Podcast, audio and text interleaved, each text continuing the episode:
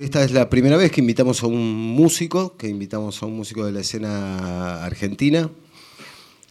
Mm, no solo porque está al borde de una de esas cosas que, traen nervios y alegría, como un show en, uno de los grandes teatros de la, de la ciudad de Buenos Aires, como el Gran Rex, sino porque es Manuel Moretti, que es un tipo pensante, que es un tipo con el que da gusto siempre hablar, lo sé porque hemos charlado muchas veces y porque es un tipo que como ha escrito, grabado, cantado y seguirá cantando, le dio su vida a las canciones y no se arrepiente.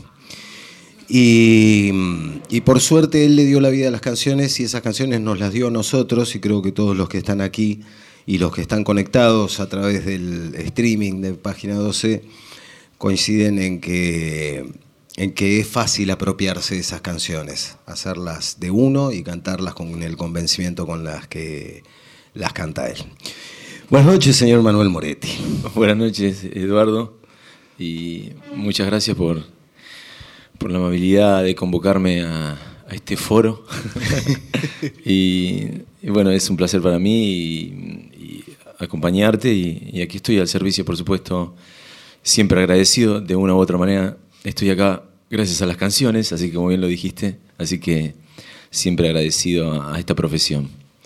Bueno, vamos a charlar un poco con Manuel, después eh, ustedes van a poder hacer preguntas, la gente a través de la transmisión, a través del streaming también va a poder presentar sus preguntas, trataremos de contestar todo, eh, así que... Mm, pero es una charla de temática abierta, de, de ver por dónde nos va llevando, y lo que yo venía pensando hoy, Manuel, era un poco a partir de eso, de darle la vida a las canciones, trataba de imaginarme cómo era la vida de un pibe creciendo en, Junín, que primero se interesó por la medicina, pero que después se fue interesando por otras cosas. Pero, eh, ¿cómo fue ese descubrimiento para vos del arte, de la música en, tus primeros años, tus primeros contactos?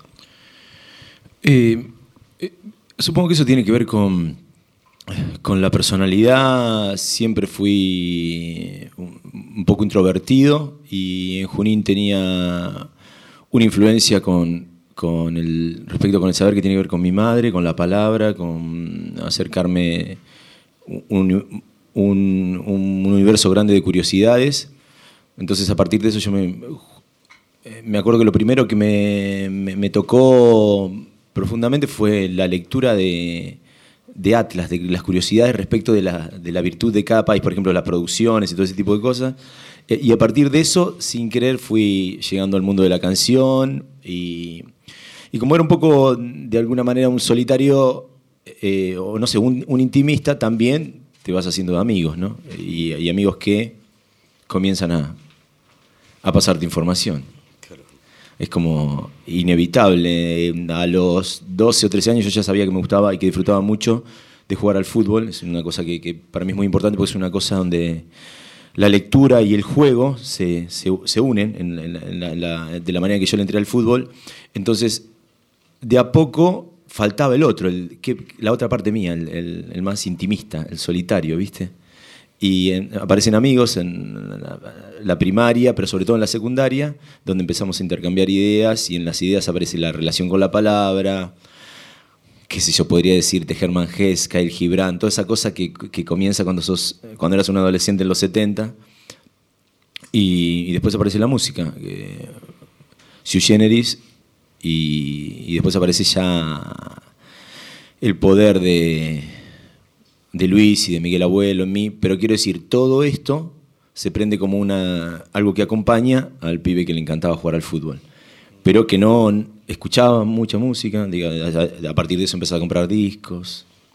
Eh, me acuerdo de haber comprado, no sé, somos de esa época, ¿no? De Emerson Lake and Palmer, ¿no? De todo, de no sé, cuánto, La Elo, Gentle Jean, bueno, todo eh, Esas cosas que además te llegaban y no sabías muy bien eh, por, cómo era la edición en Argentina, por ahí ni, estabas recibiendo algo que había sido grabado 15 años antes y no tenías ni idea. Y no, y, mucho de este material lo recibías en cassette de un amigo que te lo había grabado. El otro día recordaba, porque el primer gran pulso de banda corriendo a los grandes, ¿no? Digo, corriendo a los Beatles y a los Stones, que de eso mi madre me regaló a los Beatles y que lo escuché 12, pero la, la primera banda fuerte que me pegaba afuera es Crimson, ¿viste?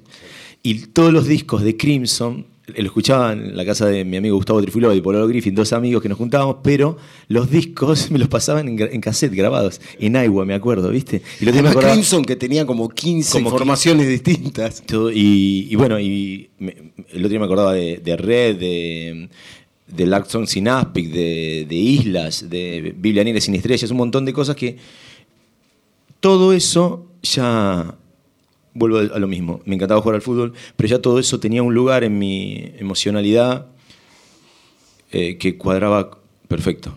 Es curioso porque hablas de eso, de, la, de, ser más bien retraído, más bien hacia adentro, pero te interesaban cosas de, creación colectiva. Un equipo de fútbol es, es, creación colectiva, una banda es una creación colectiva, o sea, como que te complementaban los dos mundos, ¿no?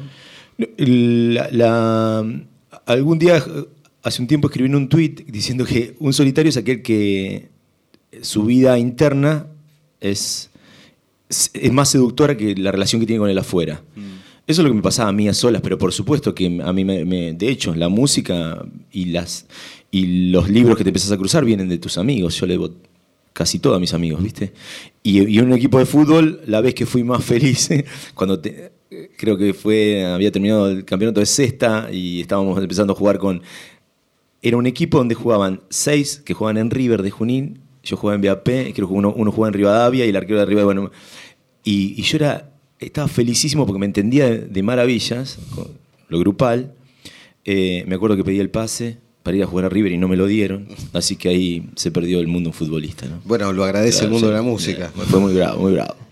¿En qué año llegaste a La Plata?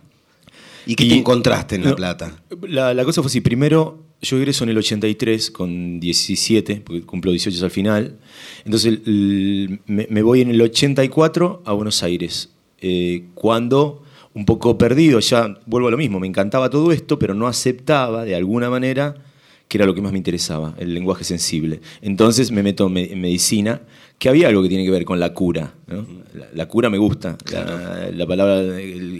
pero ingreso a medicina y me doy cuenta que era difícil porque había que, en la época se rendía examen en la UBA, ¿viste? Que era, era bravísimo. Ingreso y me, me doy cuenta. Y digo, ¿para qué estuviste perdiendo el tiempo si esto no te gusta? y mm, así que después me voy a La Plata y cuando llego a La Plata lo que pasa es que es una época en, donde yo empiezo a, relacionarme con el mundo maravilloso de los estupefacientes. entonces, eh, entonces todo eso tiene una, una dinámica hermosa. Cuando te empezás a drogar es un flash, es lo más hermoso que hay. Y entonces, entonces ya era, todo comenzó casi a fin de quinto año, primer, y, después entonces empezás a tomar vuelo. literalmente. literalmente empezás a tomar vuelo y decís, no me importa más nada. Y entonces ahí sí, me, medio que tomo algo que me interesaba mucho, que era filosofía, voy y voy a La Plata a estudiar filosofía. Mm. Y seguía todavía con problemas, porque entro en, ya filosofía me encantaba, pero no, no ingreso, no, doy el primer examen, el único examen que di ante Pousa, me acuerdo, ¿no? El único examen que di en una universidad, eh, eh examen sería mm, oral de una, de una materia escrita. Eh, digo, que había que leer mucho, fue mm. historia de la filosofía, y bueno, saqué 10, ¿viste?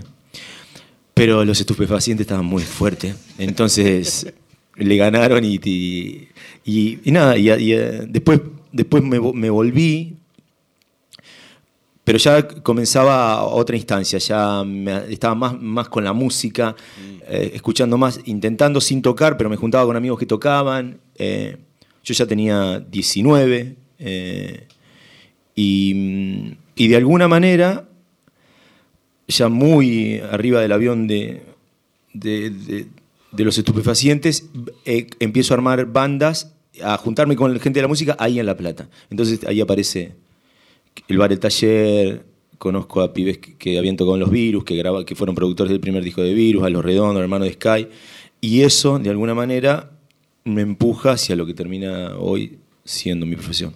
Claro, lo que pasa es que además La Plata es una ciudad que se distingue por el caldo cultural permanente, o sea, lo chequeás y lo encontrás en los 60, en los 70, en los 80. Imagino que además con la recuperación democrática tan fresca, todo eso. debía ser muy difícil sustraerse a eso. Era, era una época hermosa, pasaba acá, cuando, cuando estaba acá en Buenos Aires era la época del paracultural, te acuerdas muy bien de Caras y Caretas, de Medio Mundo Varieté, de ver a Sumo en, para 200 personas, toda esa época.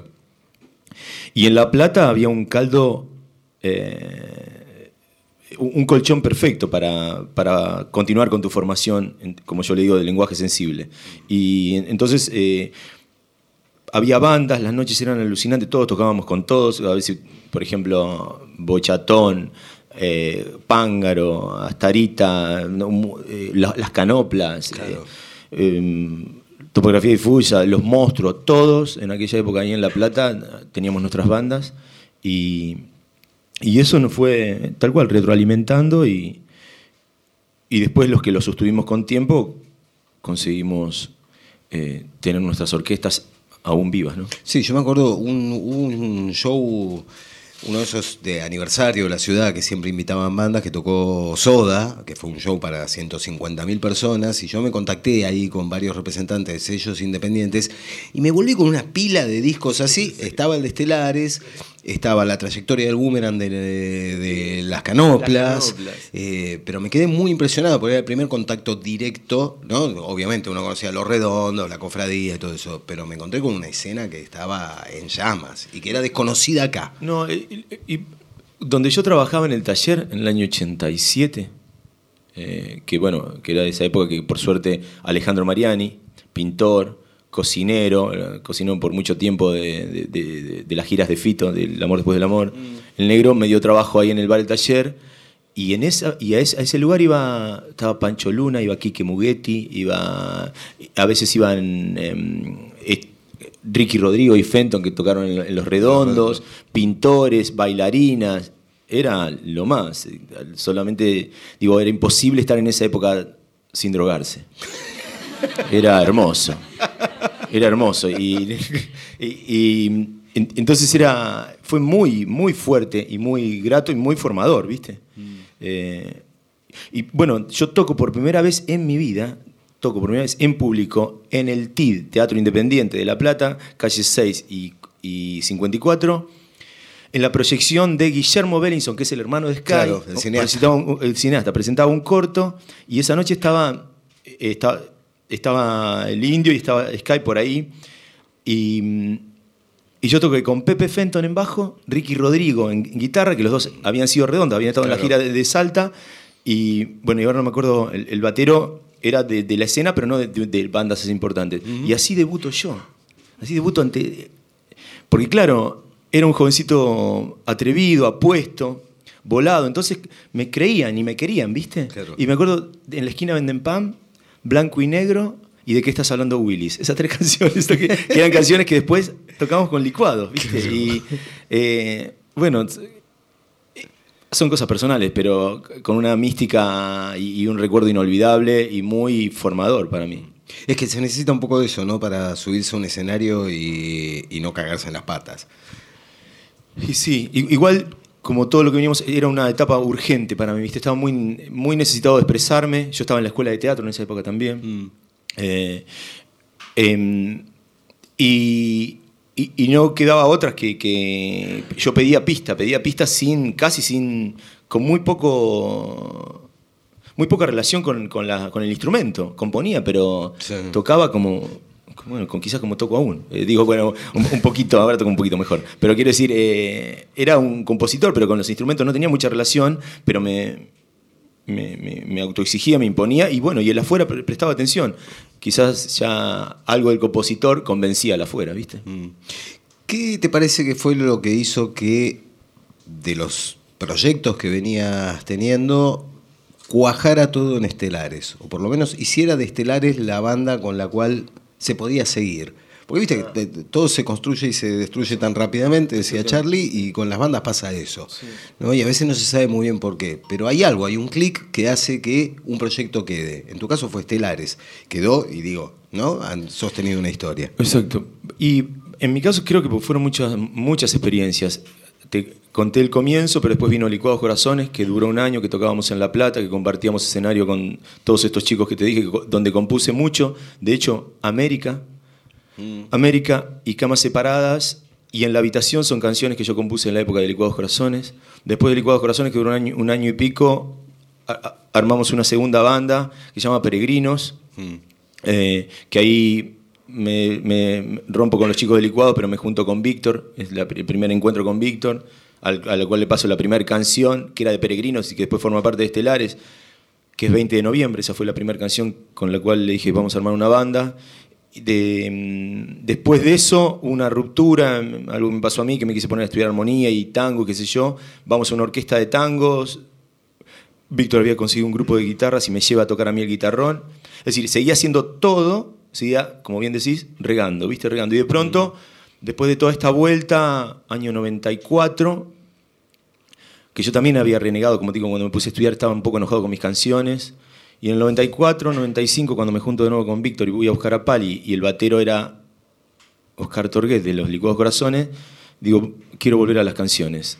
Y volvimos a las canciones y se armó Estelares. Y comenzó a armarse el primer disco Estelares, que no lo termina grabando Oscar Torguet, sino lo graba. Luli, que fue el batero de los, Peregrinos. Ese es más o menos, yo creo que fue... Cuando yo disolví Peregrinos, que Peregrinos le iba muy bien, tocamos siete veces, se llenaba de gente, vinimos a tocar acá con Juana Loca a Dijul, viste que eh, la banda creciendo y yo estaba con medio chiflado y disolví Peregrinos. Y personalmente a los meses me di cuenta que me había equivocado y me sentía muy mal, ¿viste? Con mucha culpa por haber tirado por la borda algo que costaba tanto, ¿viste? Entonces después dije, bueno, me cambié el aire con el grupo de guitarras de tango y después digo, bueno, quiero tener una banda y quiero cuidarlo, ¿no? Mm. El primero que me dijo que era un descuidado fue Víctor.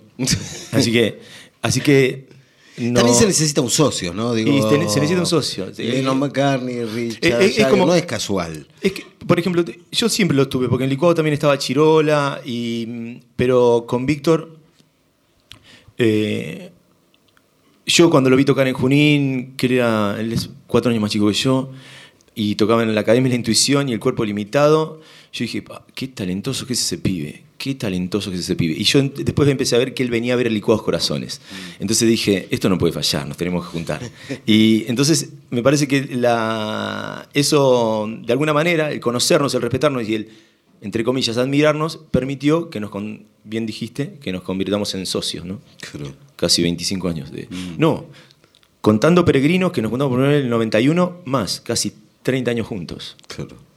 Recién decías, eh, tiraste así como una mención a que en un momento te enojaste con las canciones y yo que te conozco y que hemos charlado varias veces, sé que sos un tipo de dejar soltar por ahí una canción y reencontrarte con esa canción años después y que algo te resuene.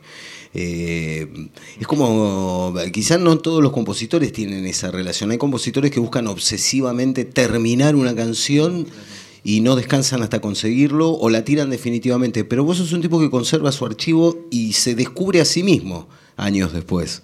Sí, está, buena la observación. El otro día pensaba que mm, em, a mí hay, como una cosa que me pulsa, que es que tengo una idea, eh, comienzo a armar una canción, le, tiro la forma, y, pero una vez que encontré la melodía y la letra, eh, a veces cuando la termino termino feliz, después las abandono, no, no le entro de nuevo y, pasa el tiempo y me las acuerdo o y, me las reencuentro. Y también porque hay algo en mí que es que em, compongo un montón y no creo, yo tengo una cosa, que es que no creo en el sujeto. Eh, es decir, sé que soy yo y un montón de cosas, pero hay como algo que me gusta que quede librado a... Para mí es como hay demos y lo que quieras, pero no, no, nunca siento que, que algo está terminado, ¿viste? Por lo menos en el universo de la canción, completamente terminado. Entonces quedan algunas dando vueltas y por ahí el viento hace que vuelvan a la oreja y, y las termino en otro, en otro tiempo o las terminamos con estelares en otro tiempo, ¿no? Porque otra cosa, muchas, lo que suele ocurrir es que canciones que, que son de 20 años antes no se las mostré o se las mostré en un momento determinado en que no pegó, que no entró en la banda y después vengo decidido y termina entrando en la banda. Son muchas circunstancias. Lo que sí es cierto es que en la, en la época de mayor dificultad que era el universo para acomodarme y para poder aterrizar, a partir de ahí aprendí que la única manera era trabajar mucho, hacer mucho, hacer, hacer y hacer. Entonces hay, como bien decís, hay, hay un montón de, de, material dando vueltas. Bueno, este último disco, para mí es un disco recontractual del año pasado, pero tiene, Las Lunas tiene, Los Cielos Parlantes, estaba escuchando una cosa para hacer el disco, para hacer el, libro, y me encontré la melodía. Eh, el, una guitarra, estaba escuchando un cassette, me encontré la melodía. Eh, eh, hecho un mono, encontré un papel del 1987. Es decir, siempre hay, tengo un lugar donde hay aún hoy una valija repleta de cassette y, y a veces pienso, ¿no? Que bueno, tengo todo el tiempo, lo que pasa es que ya después grabar cuando tenga 70 años canciones cuando compuse a los 30 no queda medio raro, pero bueno, quién sabe, a lo mejor. Pero eh, por ahí hay canciones que necesitan levar, ¿no? Que, las tengan que dejar como un buen pan, a que por ahí no tienen el punto justo. Y por ahí eh, necesitas 10 años más de vida sí, e, eso, propia. Eso Sky lo decía, creo que muchos músicos, pero yo se lo he escuchado a Sky que, viste, diciendo, viste que traes un tema y a la banda, a la banda no, no le cierran, y por ahí pasan seis o siete años y lo traes de nuevo y, el tema sale como piña, ¿no? Claro. En el medio está la experiencia argentina, ¿no? que tampoco es fácil para un compositor, para alguien que se dedique a la música, y para Estelares hubo un momento muy de, de, quiebre, que de haber salido en un momento económicamente más estable quizá hubiera significado más satisfacciones pero que cayó en el medio de la crisis del 2001. Estamos hablando de Ardimos, que es un gran disco de estelares, con grandes canciones, pero que para ustedes fue medio como un tormento, no por ustedes, no por las canciones, no por la grabación, sino porque estaban rodeados de, bueno, algo muy similar a lo que estamos viviendo ahora. Eh, incluso hiciste un, disco como un mm. propio un pirata autogestionado. digo, mm, también en Argentina eso juega, ¿no?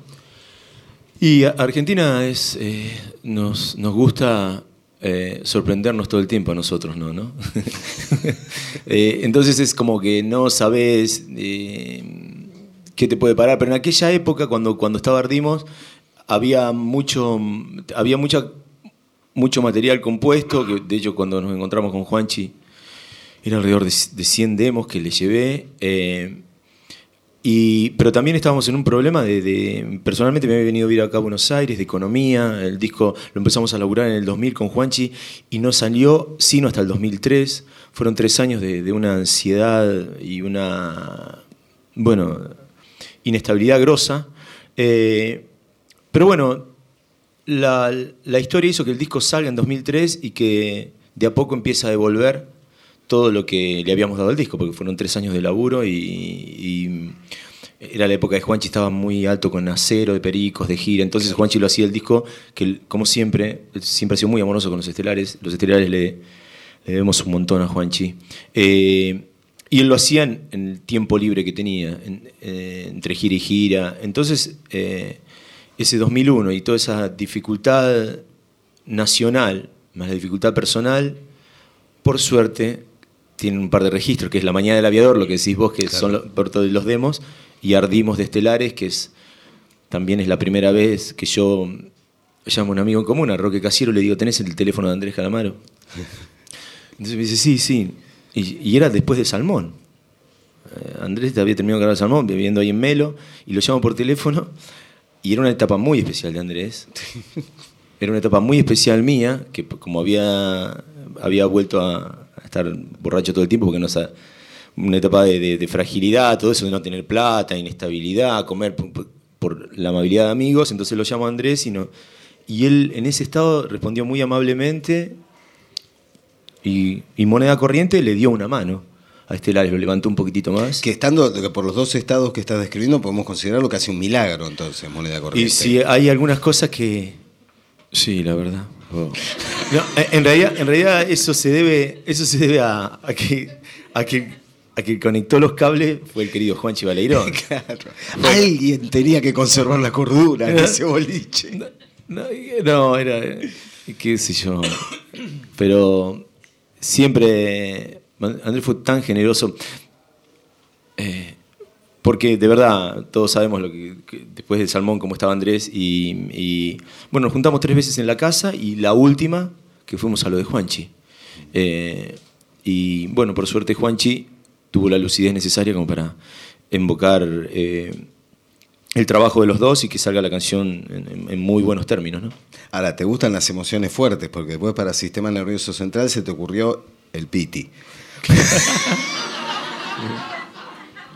Sí, pero. ¿Te gustan los desafíos, digamos? No, pero, pero en realidad son artistas populares muy grosos. Sí, ¿no? era otro Muy momento grosos. del piti también. Era otro momento del Piti. Eh, me acuerdo que, que, mm, alguien me había comentado que había buena onda, qué sé yo, entonces me conectó. En, en aquel momento Piti era de Popar también. Entonces me, me conectó Alberto Moles y la primera vez que hablamos yo venía en un micro, en un micro y, y me llama él, o si Alberto le da el teléfono, no sé, y no me olvido más porque me tuvo 45 minutos hablando. Y, y- y después, cuando fuimos a grabar, fue. Es un pibe muy talentoso, pero fue una, una tarde también muy especial. eh. pero bueno, para mí un- una, una gran alegría que, que todos estos monstruos, viste, Jorgito Serrano también, en, todos estos pibes. Bumburi. Bumburi, Fito, Claro. no sé, tanta gente haya sido tan amable con nosotros con- en, en, eh, en- en tantos años de carrera, supongo que tiene que ver con la amabilidad con que nosotros hemos tratado las canciones, ¿viste? Mm. Eh, tenemos una radio prendida al lado. Eh, están al borde de, de un evento tan importante como es subirse al escenario del Gran Rex, la presentación de un disco, con todo lo que eso implica. Pero más allá de- de- del hecho puntual y de la importancia del hecho puntual, él, y hablé, de- saqué un poco el tema hace un ratito sobre la cuestión de entrar al escenario, subirse al escenario. Eh, ¿Qué cosas son las que el otro día hablé un poco con Víctor en, el encuentro que tuvimos el otro día sobre que a veces por ahí el show más satisfactorio no es ese que estás eh, preparando con una gran pompa, sino el show que diste en Salta un sábado cualquiera. Eh, ¿qué, cosas te tienen que pasar a vos para que te bajes del escenario con la satisfacción y volviendo a elegir ese, ese acto tan de arrojo? Y eh, uno va cambiando. Y mm, ahora lo que me pasa hace un tiempo es que disfruto. Disfruto de cantar, disfruto de interpretar. Me, he tomado. tuve la necesidad de, después de 30 años, de cantar a- bien, mal, la mayoría de las veces para mí. Tuve la necesidad de, tomar clases de canto con alguien que yo sintiese que, me daba, que estaba a la altura, que tiene un conocimiento muy grande, y, Raúl Cariola, que es un coach, de- fue el coach de, de- de casi todos, pero sobre todo de, de Gustavo y demás, y el pibe es un crack, me devolvió una cosa que yo tenía perdida. Lo- eh, fue lo que fui a buscar, ¿no? Pero ganas de cantar. Entonces lo que me pasa ahora es que em, generalmente en el universo repertorio nuevo, yo ando feliz durante 6, 7 meses, porque estoy cantando canciones que las estoy descubriendo todo el tiempo. Entonces con e- eso hace que, mm, que- no, no sé si pienso mucho en el escenario, pienso en que, en que qué lindo tengo ganas de cantar estas canciones. Eh, después hay cosas que ayudan, por ejemplo, mucho. Estelares está... La banda está como muy afilada, ¿viste? Muy musicales. Los pibes son todos talentosos, pero hay momentos, de- de- después de tantos años de trabajo y de gira, donde la banda adquiere como el horneado justo, ¿viste? Y, y así está, Estelares está así. Entonces es, es muy grato llegar a, a, por ejemplo, en este caso, a un escenario como el Gran Rex, en esta instancia, en esta, en esta dinámica grupal en la que estamos. Por lo pronto, el- ayer, como te digo, ensayamos todos con, con caños y demás, y fue emocionante, ¿viste? Emocionante. da- Entonces, por ahora, cada vez que salga al escenario voy a estar motivado, con ganas. No te voy a mentir, después de un año y medio, dos, cuando subo a cantar, a veces subo a cantar y estoy pensando en Sarmiento, ¿viste? Sí, y eso es una gran cosa del piloto automático. El, el piloto automático hace que vos estás pensando cualquier cosa Y, podés seguir conectado. Y, y, por ahí te pasa que decís, ¿qué estaba cantando? Estás en cualquiera, ¿viste? Y también pasa que cuando querés pensar una letra que no te acordás y la querés pensar, no te la acordás, ¿viste? Porque es el piloto automático el que gobierna. Claro, total. Bueno, el otro día hablábamos un poco y en eso tiene que ver lo que decís vos del disfrute de cantar, de que muchas veces pasa con las canciones de Estelares que dan ganas de cantar. Y eso hay que contagiarlo, ¿no? Tiene que ver lo que hablábamos la otra vuelta en la nota con creerse lo que está sucediendo más allá de, ¿no? del momento en el que lo estás haciendo. Nunca... Eh, recién vengo de, bueno, de estar con Raúl, entonces que, le cuenta que está vocalizando, qué sé yo, y que todos le devuelven, dice, qué buenas canciones que hace Estelares, ¿viste? la devolución de la mayoría de la gente. Y hay una cosa que nosotros nunca, nunca nos traicionamos, es jamás macañamos ni una nota ni nada. Son nueve discos y todo desde el centro emocional más cierto, de cuando se graba. Entonces, cuando sales a cantar, hay verdad, aunque esté, aunque esté pensando en Sarmiento. Mm. Aunque esté pensando en Sarmiento. Lo que estoy diciendo es verdad. Salió de un centro. Y eso me parece que es un trabajo que nos hemos tomado y, que nunca abandonamos. Y que también hace, yo creo, que por lo cual seguimos juntos, ¿viste? No hay. Cuando subís arriba del escenario, decís, uh, mira, mira, talentoso este hijo de puta, mira cómo toca. ¿no? Digo, mira mm. cómo toca este. Y son compañeros míos que los conozco de memoria, ¿viste? Y decís, mira porque lo que se da arriba del escenario, lo que se grabó, es siempre cierto, ¿viste? Ni siquiera hay pose. Imagínate que estelares hemos sido. Lo verán, ¿no? Claro. Podría ser tranquilamente un verdulero, un kiosquero, no un cantante de rock, mírame. Cero, claro, cero, pose, ¿viste? Eh, pero bueno, vamos aprendiendo alguna que otra cosa. Y siempre habilitarse el lugar a la sorpresa, ¿no? De que te, te siga sorprendiendo tu compañero, ¿no? Que de repente diga, ¡eh! Digo, vos lo conoces a Víctor largamente, pero Víctor sigue sorprendiendo. Y Víctor es, lo vuelvo al, Guille es... O Pali. sí, son todos. Ahora, respecto de eso, el que más, el que más te sorprende arriba del escenario es Javier Miranda, el batero. Hace mucho tiempo... Que tuvo que ocupar un lugar difícil, porque se fue Carlitos. Se fue Carlitos, eh, se fue primero Luli, Carlitos, eh, Rocky, Velázquez, tuvieron varios. Eh, pero hace mucho tiempo Sebastián Escofet me dice, ¿por qué tocaba con, con Javier en la Guardia del Fuego, en la banda de Butrón? Entonces me, dice, a veces estoy arriba del escenario y hace un break y no lo puedo creer, me quedo pasmado tocando. Me digo, ¿pero cómo puede ser? Y entonces cuando empezás a tocar con Javier, estás así colgado, qué sé yo, y por ahí venís cantando así recopado y escuchás mirá lo que tocó este hijo. Tenés que aguantarte la cara de darte vuelta. Sí, no, que, a veces yo le he visto a Pari que hacemos así, como diciendo, mirá la que acaba de hacer. Bueno, eso es un flash, ¿no? Porque, eh, bueno, nada, un placer de, de los compañeros de ruta. Está muy bien.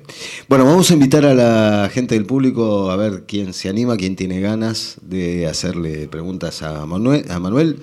Están cordialmente invitados. No sé si hay un. No veo nada de acá, les aviso. No sé si hay un micrófono o si no se puede levantar y hablar de viva voz.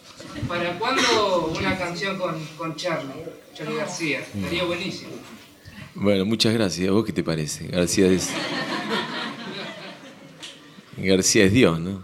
Eh, hace mucho tiempo, en la, en la era del, otro Carlitos García Moreno, eh, lo llamé un par de veces a, la casa.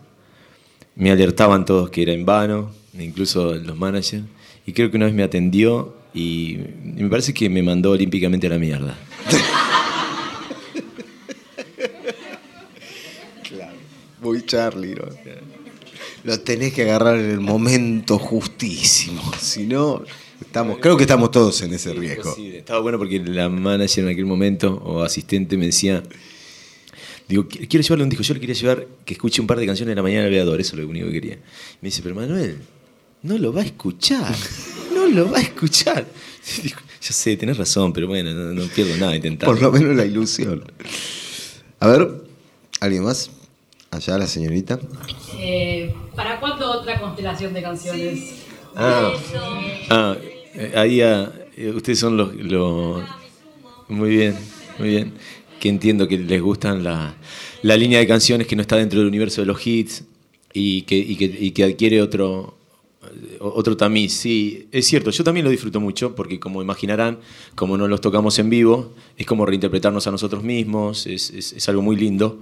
Y se puede hacer, por, supuesto, una vez al año, depende de cómo estemos de trabajo y cómo estemos ordenados, pero eso, es- eso se va a hacer, yo creo que dentro de no mucho tiempo se va a hacer porque es, algo que, está, que hay que ensayar un poco, pero las canciones se saben. Eh, y sí, tiene otro color. A veces lo que, lo que ocurre es lo siguiente, que tenés que decir es un show de estelares, ponete en la trastienda. Entonces vos tenés que decir, es un show de estelares, y tenés que decir a la gente, es sin hits, no vengan confundidos. Pero es que es así. Porque si vos decís un show de estelares, Y ahí te llama el manager y dice, ¿qué carajo estás diciendo? pero pasa eso, porque yo lo podría engañar a todos, ¿viste? Entonces cuando llegan de los, afortunadamente, por suerte, los hits que tiene estelares, no van a escuchar ninguno. Entonces algunos van a decir, devolveme la entrada, ¿viste? Devolveme la entrada. Me ha pasado un, una- un marido de, de una amiga de mi mujer, un divino total.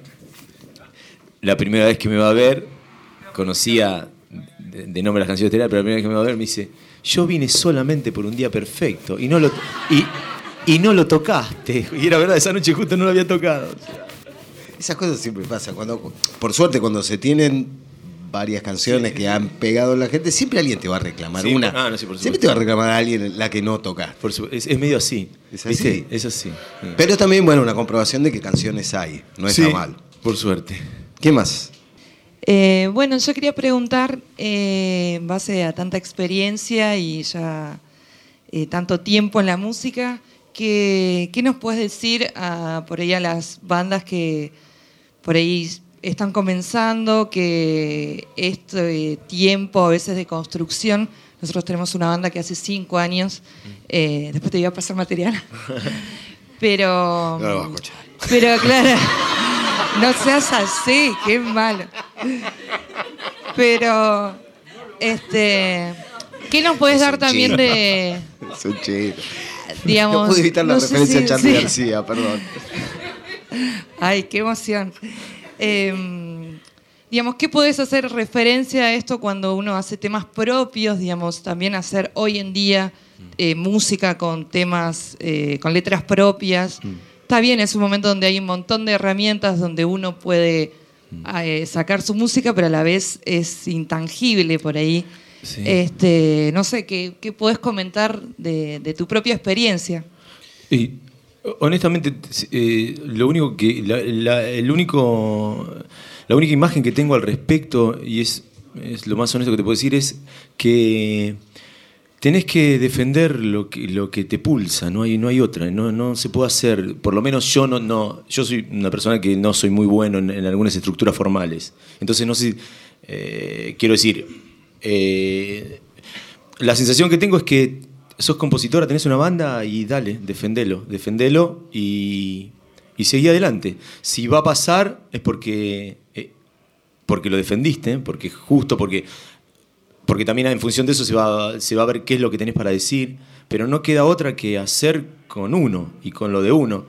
Eh, No, viste que es, eh, eh, viste que, algunos dicen que cuál es el universo del consejo. Para mí, el único consejo que hay es, ¿sabes lo que te gusta? Sí. ¿Lo sabes? Primero enterarse de lo que te, gusta. ¿Lo, te- lo descubriste? Defendelo. Eso es todo. Muchas gracias. Por favor. Yo me permito agregar que por ahí las bandas que, que asoman hoy cuentan con más herramientas de llegada al público que por ahí las que tuviste vos con las primeras bandas, ¿no? Digo, hoy el acceso de lo digital de poder llegar directamente a un público no es menor. Pe- Pero a mí, vos es que siento que eso, ojo, es como una sensación, ¿eh? Eso es peor para los pibes porque hay mucha más cantidad de... Claro, Es una jungla. Es, es una jungla infernal. Digamos, nosotros éramos un montón, pero menos que ahora. Eh, eh, igual, es, es raro, es, raro. Es raro, porque mm, recién alguien me acaba de decir, ¿cuándo un... eh, ¿Cuándo un... un-. Un- una constelación de canciones que son las canciones, entre comillas, entre comillas, lado B, las canciones intimistas mías, algunas oscuras, bueno. Pero Estelares sale a la oreja cuando yo me pongo a jugar con la canción popular.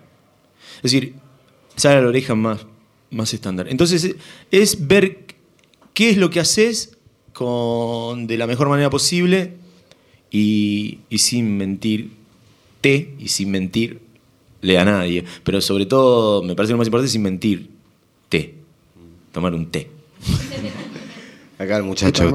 ¿En qué eslabones de la vida te inspirás a la hora de componer? ¿no? Porque da la sensación de que Las Lunas es un disco más feliz que los otros, ¿no? Porque al principio Estelares era melancolía, digamos, ¿no? Y con el tiempo, digamos, se nota cierta felicidad en las letras, ¿no?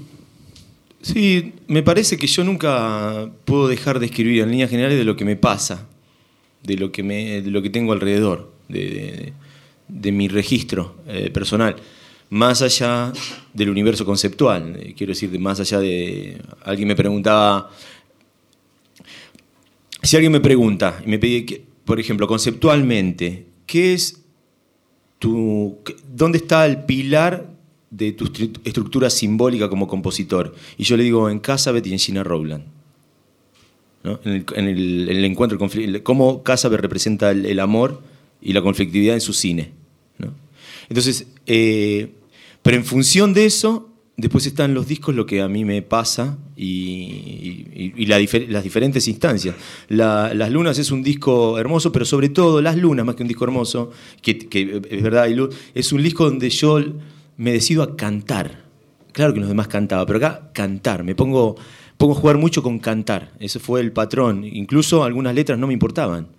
Yo les voy a hacer una confesión. Los cielos parlantes, el estribillo, el amor es más que esta soledad, lo dejé porque no quería buscar otras palabras, porque no me gusta mucho.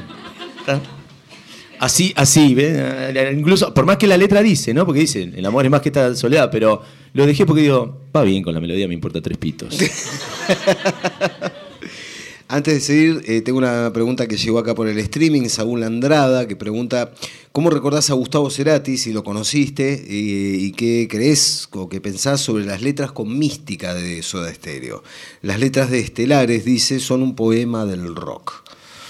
Y no sé, Gustavo, eh, justo, no sé dónde, dónde estarás, vengo ahí de estar con Raúl, que hoy hablamos un ratito más de Gustavo, el otro día habíamos hablado, Estuvo mucho tiempo, justo Raúl Cariola con, con Gustavo, y Cerati tiene un don, un montón de dones excepcionales, tení- tiene, está vivo, eh, es un cantante excepcional, excepcional.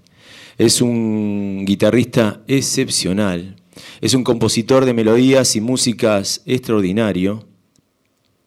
Eh, yo tengo mi debilidad de- por Gustavo, que es el primer disco. Yo no no he sido muy sodesteriero, digamos. Pero es un dios de la música y de la música popular.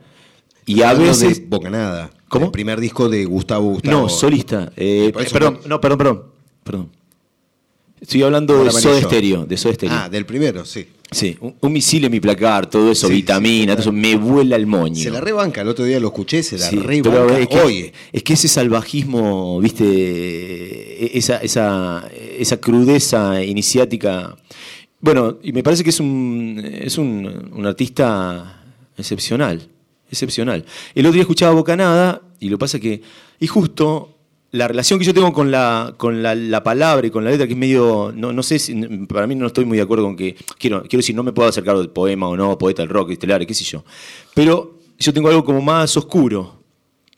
Entonces, yo sé que a mí me costaban algunas, no me tocaban tanto algunas letras, que sé que incluso no eran de Gustavo o lo que sea, ¿no? Porque él, él se decía que no era que no estaba muy cómodo como letrista, él lo ha dicho varias veces. Pero como, como músico, como todo lo demás, y como incluso como un montón de canciones hermosas, bueno, Puente de Bocaná es hermosa. Eh, es, nada, Cerati es inmenso, por suerte. aquí. No, a este lo conozco de alguna En algún lado te conozco. ¿Suena? Bueno, lo que yo te quiero preguntar, Manuel, tiene que ver con tres momentos. Aquel Gran Rex de hace unos años que después de remarla llegaron, sí, después de mucho tiempo eh, eh, estuvieron ahí. Toda la experiencia en el medio que incluyó el DVD en vivo y lo del sábado. ¿Cómo son las previas? Obviamente hay una diferencia en aquel momento y en este, ¿sí? Sí. Es no, eso. y la, la- aquel momento pasó re rápido, ni me enteré. Y, y tampoco, y tiene que ver esto, que yo no me gustaba mucho. No, yo no, no me gusto cantando en el Gran Rex, en el DVD, no me gustó. No me gustó para- fue una de las cosas que hizo que, Hay una, por ejemplo, yo tengo un compositor solitario en casa cuando me pongo a tocar la guitarra o el piano, que tiene un tono de voz que me gusta, pero es completamente intimista y no tiene nada que ver con los registros estelares. Algo parecido, si escuchan por ahí, es el primer demo de, de- está, bueno, los demos de la mañana de Bebedor, todo, todo ese audio me gusta, pero cuando en estelares, en el Gran Rex, me pareció, no, no me gustaba. Ahora llego contento, con ganas de cantar y en, en otra película. Sí. Hola, Mau. ¿Cómo se les ocurrió el nombre para la banda? Y era el año 94, re 90, yo soy menos 90 que, que el 10 a 1. eh, bueno, soy 0,90, entonces no me gustaba... eh, yo tenía como una tontera, más allá de la excepcionalidad de Nirvana, no me gustaba ni Nirvana ni Pearl Jam, no me gustaba el, ¿cómo es? El, grunge, no me gustaba. Yo sentía que había escuchado a los Who y que eran un, no estaban a la altura de los Who, una pavada mía de, aquella, de, aquel, de aquel momento. Eh, entonces digo, no, no quiero sonar a banda de rock, quiero un nombre que no tenga nada que ver con una banda de rock. Y digo, ¿qué nombre no tiene que ver? Los Estelares, suena a banda de cumbia, digo. Y no estaba, esto que tengo yo que no, no estaba tan equivocado. Un amigo que hacía, hacía La Plata Constitución en tren, me dice, el otro día pasé por Bernal y vi un cartel que decía Los Estelares, banda de cumbia, ¿viste? Tuve que ir a hablar el nombre porque ya alguien lo había puesto era una banda de cumbia. Así que entonces dije, ¿qué, qué se puede hacer? Bueno, dejamos Estelares como nombre y nada, y algo que es lindo de Estelares, que es que es un nombre que tiene mucha luz, ¿no? Eh, digo, de las estrellas y eso. Pero básicamente arrancó porque quería que, que no suena a banda de nombre de rock. Banda de rock. Hacemos dos preguntas más, eh, que después tenemos que sortear un par de entradas para los socios de Página 12. Y eso, a ver el caballero. Buenas noches, bueno, buenas tardes, noches. Eh, Manuel, una, una pregunta que me surgió después de escucharte muchas veces y nos conocemos y demás, pero que me surgió ahora cuando eh, hablaste del grupo en el fútbol, cuando eras chico, el valor que tuvo el grupo, y después viendo, más allá de toda la evolución que hiciste como compositor y como músico, siempre aparece el grupo. Eh, y a la vez, paradójicamente o no, te definís como un solitario también. ¿Qué- ¿Cómo, ¿Cómo puedes explicar eso? Eh, sí, sí puede ser. Sí, no, es que, es que es un hecho. Es que, que estamos acá donde estamos gracias a la construcción grupal, los diferentes grupos después de un montón de años, y que eso tiene que ver con el cuidado. Eh, ahora, el, el del concepto de, de- de, mm, ver eh, una mujer bajo influencia de Casabet y sentir que qu- quiero hablar del- de la carencia, de la dificultad del amor y la dificultad del encuentro y de, y de cuando te rompes y te querés matar, eso es personal, eso soy yo, eso es como el, compositor inicial y después si no tenés a... Porque, vamos, los, discos que hacemos, eh, estos, este, este disco, 10 canciones, nueve mías y una de Pablo. Yo hice los demos de nueve y, y después lo agarró la banda.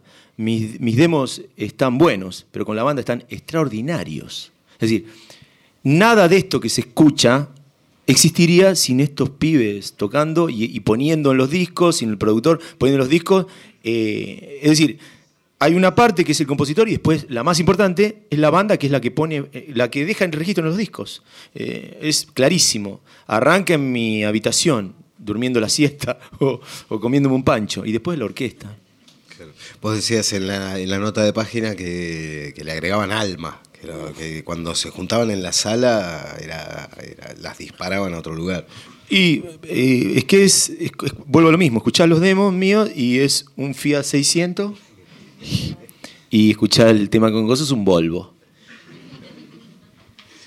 Última pregunta, antes del sorteo. ¿Quién se anota? Si no, hacemos el sorteo directamente. Ahí, sí. ¿Para cuándo un show en la trastienda? Y supongo que antes de que termine el año, viste, después del Gran Rex, antes de que termine el año, seguro. Vamos a hacer un show en la tienda, seguro. Ah, yo quiero saber si van a hacer un show pero de cover. De covers. Sí. Y tenés que hablar con los pibes que saben un montón de covers. Yo no sé ninguno. Pero. Un fracaso en el fogón, Moretti. Sí, sí, sí. Toca muchacha, no la sé. No, no, no. Eso es una cosa que podríamos hablar. No sabes la cantidad de veces que pasé vergüenza con eso. Siendo el tipo que todos entran. en- entran No, dice- "Oh, llegó Moretti, traigan la guitarra. No, no, no, porque antes, ahora, ahora por, por lo menos me, me escon- me escuendo, me escuendo en las canciones de Estelar, entonces zafo. Pero antes, nadie conocía Estelar ni nada, pues sabía que tocaba la guitarra y decían, "Ver, tocate una canción. Y yo no sabía ninguna, ninguna. Cero toco y canto. Cero, cero, cero. Bueno, eh, les agradecemos a todos por haber venido. Les agradecemos a la gente que ha estado mm, conectada a través del streaming de Página 12, pero sobre todo le agradezco al señor Manuel Moretti por haberse prestado a esta charla, este diálogo. Espero que lo hayas pasado bien, que lo hayas disfrutado. Y por supuesto, el sábado se van todos a Gran Rex, porque hay que estar en Gran Rex para verlos. Pido un aplauso para el señor Manuel Moretti.